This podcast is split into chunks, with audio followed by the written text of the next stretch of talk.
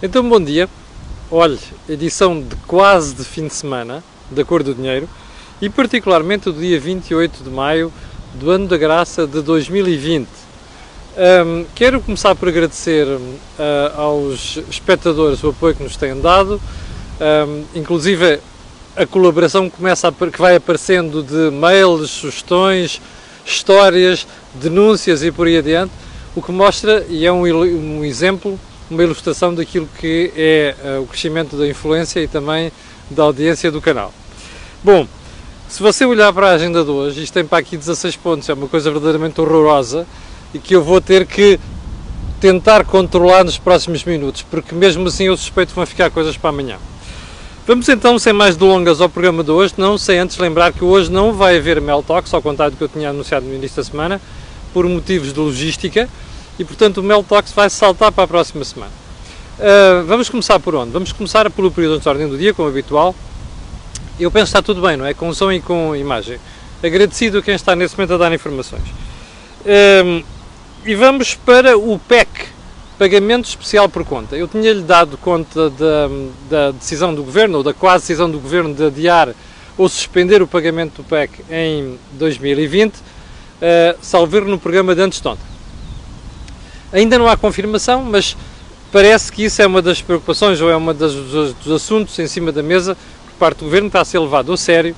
Uh, e queria acrescentar outra coisa. O pagamento especial por conta, que já lhe referi aqui como um, um, imposto injusto, aquilo é uma antecipação, digamos assim, é um pagamento por conta, que depois acerta no IRC.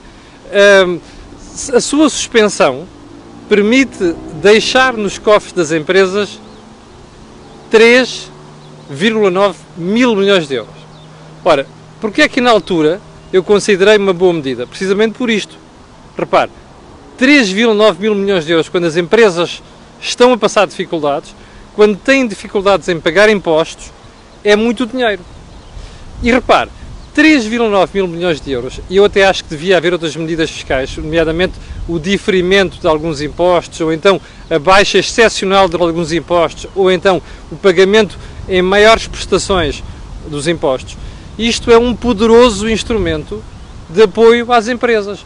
Ora, de todas as medidas que o Governo está a pensar adotar, ou que andou para aí a dizer que ia adotar, para mim, esta é das mais importantes. Quase 4 mil milhões de euros nos cofres das empresas fazem uma diferença muito grande para a sua sustentabilidade e, quiçá, mesmo para o seu salvamento. Segundo ponto, eu ontem estava a ouvir hum, a TSF, às 20 horas, no noticiário das 20 horas. E às tantas, o jornalista fala num programa de apoio aos artistas por parte da Câmara Municipal de Lisboa. Esse apoio, segundo a TSF, a TSF ascende a cerca de 530 mil euros que vão ser distribuídos por artistas que ficaram sem, hum, sem espetáculos. E às tantas, aparece uma entrevista a um senhor chamado João Tordo. Eu não conheço o João Tordo de lado nenhum, não sei se é bom artista, se é mau artista, mas o, o, o nível da conversa interessou-me. E qual era o nível da conversa? É que a jornalista perguntava ao João Tordo se estava de acordo com o modelo encontrado pela Câmara de Lisboa. E parece que o modelo encontrado pela Câmara de Lisboa era, primeiro, que os artistas teriam que ter um, um eh, nível pré-existente de 30 horas de serviço prestado. E que havia outro, que era quem recebesse aquele subsídio teria de prestar um determinado número de horas de serviço à Câmara ou iniciativas da Câmara. E eu fiquei a pensar para mim, bom, faz sentido, não é? Se a sociedade usa impostos para conceder certas benesses a alguém ou um subsídio a alguém, o mínimo que só se pode pedir a esse alguém é que devolva algo à sociedade não é? Que preste um serviço. Pois, perante a possibilidade de prestar um serviço, o camarada João Tordo vira-se e diz não. Não faz sentido nenhum estar a prestar qualquer, quaisquer horas de serviço porque isto é uma prestação e que é devida porque os contratistas ficaram sem dinheiro. Já percebeu a quem é que estamos entregues? Isto, percebe, é um artista a dizer à sociedade que tem uma obrigação moral de lhe pagar uma prestação. Sem ele fazer nada, repara. Sem fazer nada. Isto é o culto do miserabilismo. Isto é, isto é a forma como a extrema-esquerda em Portugal anda a vender aos portugueses o conceito de sociedade. Isto é intolerável. Eu vou estar atento para perceber se o camarada Medina vai atrás destas poucas vergonhas ou se vai ter a coragem de dizer não. Se a Câmara vai dispor, repara uma coisa, 530 mil milhões de euros. Isto não é brincadeira. Não são 5.300 euros. São 500, é meio milhão de euros. Isto é massa que sai dos nossos impostos e que sai das nossas contribuições, das nossas taxas e taxinhas pagas à Câmara de Lisboa. E como vamos ver adiante, a Câmara de Lisboa vai levar um monumental chimbalau em matéria de receita turística. Lembra-se? Vamos voltar a este assunto. Há poucos meses toda a gente já insultava e achava exagerado o turismo. Agora parece que o turismo já faz falta a muita gente. Está a ver? Como pela boca morre o peixe. Bom, ponto seguinte. O PSD parece que não vai levantar obstáculos à aprovação do orçamento retificativo. Não percebi. Então, a gente diz que não vai levantar obstáculos antes de conhecer o documento? Pá, é assim, eu, se há coisa que aprendi a não confiar é no socialismo. Mas, com os disparates que se fizeram nos últimos cinco anos, é de ficar tranquilo perante um orçamento que se diz retificativo ou suplementar e que eu não conheço os detalhes, mas que eu vou dizer à partida que vou votar aquilo. Ponto seguinte. O Primeiro-Ministro quer que o layoff a partir de junho tenha outras regras, nomeadamente que as empresas passem a suportar um quinhão maior do salário do trabalhador. Eu acho que faz sentido, à medida que a economia vai reabrindo, nós levarmos as pessoas, perdão, as empresas, a pagarem mais. Até para não ficar em cima do contribuinte, não é? Uma parte da prestação. São 80%, parece que é esse o valor que o Governo está, este Governo está a apontar. Há uma coisa que gostava de dizer, que este exercício tem que ser feito com muita cautela, porque há empresas que não vão poder fazer isto, mas por outro lado, há empresas que já sabem que vão fechar, mas que andam com o mecanismo layoff às costas só para disfarçar emprego, desemprego. Portanto, isso também não é o desejável. Este balanço não vai ser fácil e, portanto, nas próximas semanas temos de estar atentos para perceber quais são as soluções que o Governo vai encontrar para garantir que isto é uma forma efetiva, certa e correta de fazer as coisas. Ponto seguinte, a reabertura dos tribunais. Hum, acho que é manchete do público de hoje. Os tribunais estão com dificuldade em reabrir. Uh, então e os outros serviços públicos não? As empresas não? O que é que é diferente dos tribunais? Uma perguntinha. Quantos processos já havia entrados em Portugal até à pandemia? Quantos é que passou a haver? Mais uma perguntinha. Então, se já começa a haver demasiados processos em, em, atraso, não fazia sentido até encurtar o espaço de tempo do, do, do, das férias dos tribunais? Faz. Onde é que está o problema? Os lobbies. E este governo, como já percebeu, é um governo que cede muito ao lobby público, não é? Nomeadamente quem trabalha para o Estado. Vamos então à agenda. Então a agenda vai começar com o Fundo de Recuperação. Já tínhamos tocado nisto aqui ontem, mas ontem houve novidades muito importantes. E quais são essas novidades? Não só a Comissão Europeia vai além daquilo que foi a ideia da Sra. Merkel e do Sr. Macron, o que é desejável e aplaudível, bem como apareceu com uma bazuca, entre aspas, já lá vamos ver se é uma bazuca ou não, de 750 mil milhões de euros. Sendo que destes 750 mil milhões, 500 mil milhões vão ser subvenções, ou seja, entre aspas, doações a fundo perdido. Hum, é uma bazuca? Primeira pergunta. Pode ser considerada uma coisa próxima de bazuca. É que repara uma coisa, além destes 750 mil milhões, você vai ter os 500 mil milhões já tinham decidido, sido decididos no âmbito das garantias do BEI, no âmbito do, do, do plano uh, elaborado pelo Eurogrupo. É muito dinheiro, é muita massa. Além de que o próprio orçamento comunitário em si vai ser expandido. E, portanto, a questão aqui é 500 mil milhões em doações, deixa-me olhar aqui para a agenda, desculpa só para não me estar aqui a enganar em, em valores, bem, 700 mil milhões é entregue, 250 mil milhões é empréstimos, cuja taxa não se conhece muito bem. A solução é boa? É, e eu vou explicar porque a seguir, do ponto de vista de acalmar os mais generosos e os mais frugais. Mas para Portugal, é uma boa solução? Vamos ver. Deste total, a fundo perdido podem vir cá parar 15,5 mil milhões de euros. A título de empréstimo podem vir cá parar 10,8 mil milhões de euros. É uma boa solução para Portugal? Depende. Depende da forma como nós vamos aplicar esse dinheiro. Ora, eu não fico tranquilo quanto a isto. E por isso é que espero que no Conselho Europeu, que é que vem vai decidir isto tudo, porque isto não são favas contadas, não é? No Conselho Europeu vai ser, vão ser decididas várias coisas. Primeiro, saber se a União vai mesmo para a frente com isto. Porque há países que não estão de acordo com esta brincadeira. Não é? Chamados frugais. A Áustria, a Suécia, a Finlândia, a Holanda. É verdade que ontem o Sr. Sebastian Kurz, que é o Primeiro-Ministro da Áustria, ao pronunciar sobre isto, disse logo assim: Bom, isto é uma solução equilibrada. Porquê? Porque, olha, é um one-off, este fundo não veio para ficar eternamente. Dois, porque isto tem condições, ou seja, uma parte é empréstimo, outra parte é doações, que era uma coisa que eles queriam.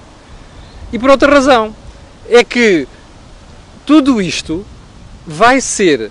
Hum, ou melhor, tudo isto não representa uma mutualização de dívidas, que é uma das exigências fundamentais destes países. Dou de barato. Eu estou convencido que o Conselho Europeu vai aprovar isto. Pode haver aqui uma alteraçãozinha, uma alteração zona, mas vai aprovar isto. Isso é bom. Mas há outras coisas para ver nesta marmelada, que é como é que tudo isto vai ser pago. É que não vão ser os Estados a contribuir para fazer isto. Vai-se buscar dívida. Mas atenção, essa dívida vai ter que ser paga essa dívida vai ser levantada, esses empréstimos vão ser levantados pela Comissão Europeia nos mercados. E o ponto é este: não pense que você não vai pagar isto. Porque a União Europeia vai lançar um oposto europeu, isso é muito importante. Se você acompanha as emissões do Think Tank, o Jorge Marrão e o Joaquim Aguiar estão fartos de falar nisto, a Comissão Europeia vai criar impostos europeus, não é só um, para aplicar sobre isto. Portanto, você, meu amigo, vai pagar isto. Não se esqueça. Não há almoços grátis na sociedade.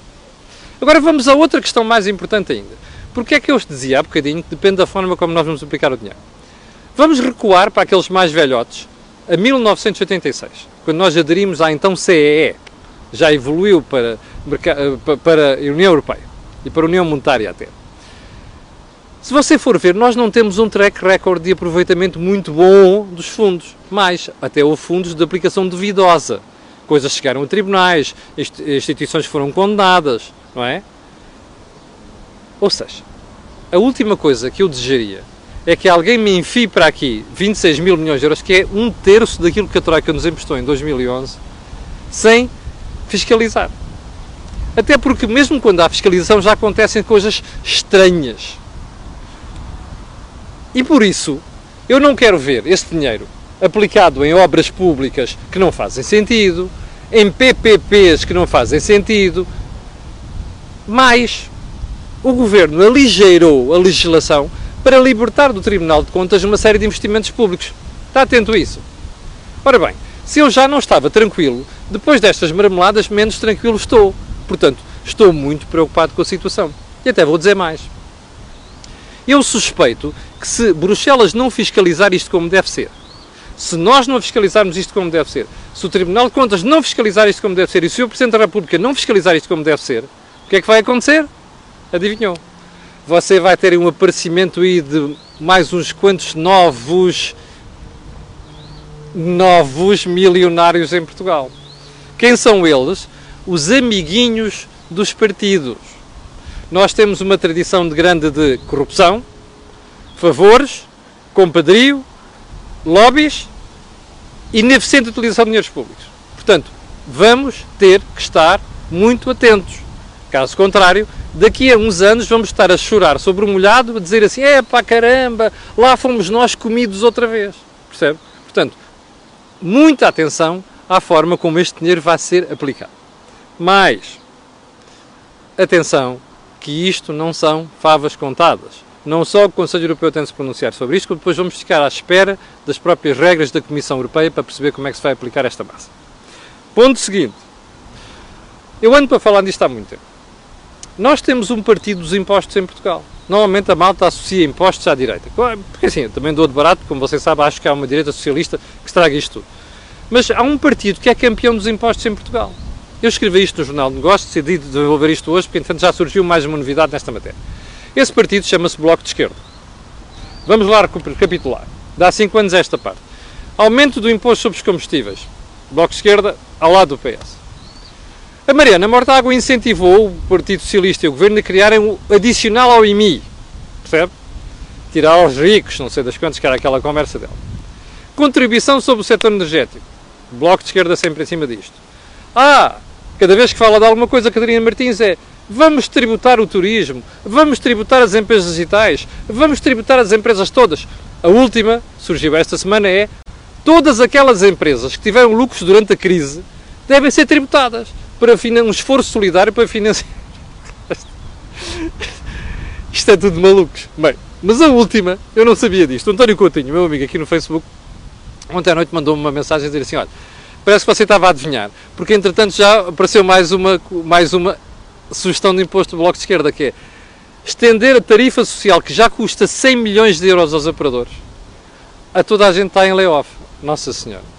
Esta malta deve achar que há vacas leiteiras, percebe? É o complexo do bloco. Tudo que mexe ganha dinheiro, tunga em cima do imposto. Epá, estás a ganhar dinheiro?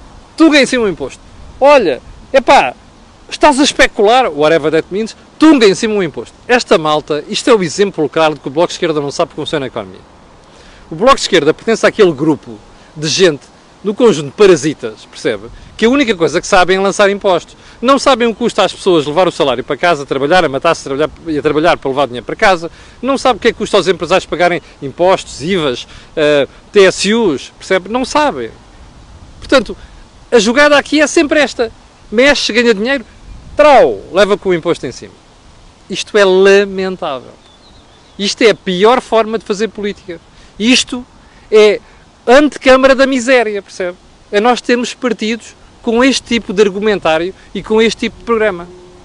Ponto seguinte. Você vai ver que não vai ficar aqui, mas ponha isto na cabeça. O Bloco de Esquerda é o partido dos impostos. Bom, ponto seguinte. Vamos então à TAP. E vamos juntar aqui à TAP um conjunto de, de histórias. A TAP está nas, na berlinda pelas piores razões. A última foi que até julho, ou de julho, que a TAP vai ter 247 ligações apenas 28 são para o Porto. Isto provocou um bruá, como provoca sempre quando há uma coisa qualquer com o Porto.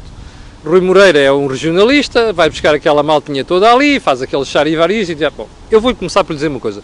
Eu não sei se justifica ou não a história das rotas. Não conheço o programa, não conheço o plano.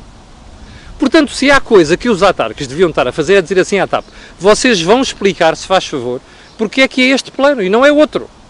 Era a primeira coisa que se devia fazer, que é para nós percebermos se eles têm razão ou não. Agora, à partida, começar a dizer assim, epá, é este tipo de ligações, é aquele tipo de ligações, são poucas, privilegia este, privilegia aquele, há um plano inclinado para o sul, isto é um disparate, isto é uma estupidez, percebe? Isto é ser tão idiota quanto eventualmente possa ser, estar a ser a TAP. Porquê? Porque é regionalismo. Ora bem, regionalismo não gera empresas. A TAP tem que ser gerida como uma empresa. Por caso contrário, quem vai pagar isto somos nós como contribuintes. Ora bem, este debate que devia estar a ser feito não está. Depois estamos aqueles rapazes todos, da Câmara de Gaia, da Câmara de Porto, da Câmara de não sei quê, mais da Câmara de Vila Real e do EBA 4 a fazer aquela liga das cidades do Norte, que é uma grande ambição do Rui Moreira, para estarem a fazer este papel. Não faz sentido nenhum. Pá, há não sei quantas companhias que vão para o Porto. Pois há. O problema é que muitas vezes as pessoas esquecem-se disto. As empresas servem, usam certos voos para fazer o feed para outros voos. Portanto, não discutir isto, antes de mais, não é um bom serviço prestado à TAP e ao país. Bom, até porque depois aquelas conversas de a TAP está a sujeitar a confinamento o Porto, ou então o, o Rui Rio, cá que não sei quantos, que a TAP é uma companhia regional da antiga província da Extremadura. Mas a conversa é esta. as empresas não se gerem com regionalismo. As empresas gerem-se com eficiência. Faz sentido? Não faz sentido. Qual é a relação custo-benefício? Depois aparecem algumas petetadas, como a do José Luís eh, Carneiro, o secretário de Estado para as Comunidades. Não, sei. Ah, não, agora já não é, agora é secretário-geral do Partido Socialista. Ah, se a TAP tem que receber dinheiros públicos, também tem que ouvir as decisões públicas. Pois, esse é que é o problema. Bom, onde é que eu quero chegar com esta malemada toda? Olha, é o seguinte. Isto vai correr mal à TAP. Perdão. Isto vai correr mal à TAP e vai correr mal a nós que somos contribuintes. Vamos começar pela TAP. Você não acha estranho que o Governo não tenha explicado ainda quais são as consequências de meter dinheiro na, na TAP? Primeiro ponto. Não tenha explicado ainda quanto é que vai meter na TAP? Não acha estranho? Mil milhões? Mil e duzentos milhões? Sabe quanto é que representa em impostos mil e duzentos milhões de euros? Bom, e depois a seguir mete mais quantos? 500 milhões? E depois a seguir mais 500 milhões? Não acha que era isto que os autarcas deviam estar a exigir neste momento ao, ao Governo? Era, não era?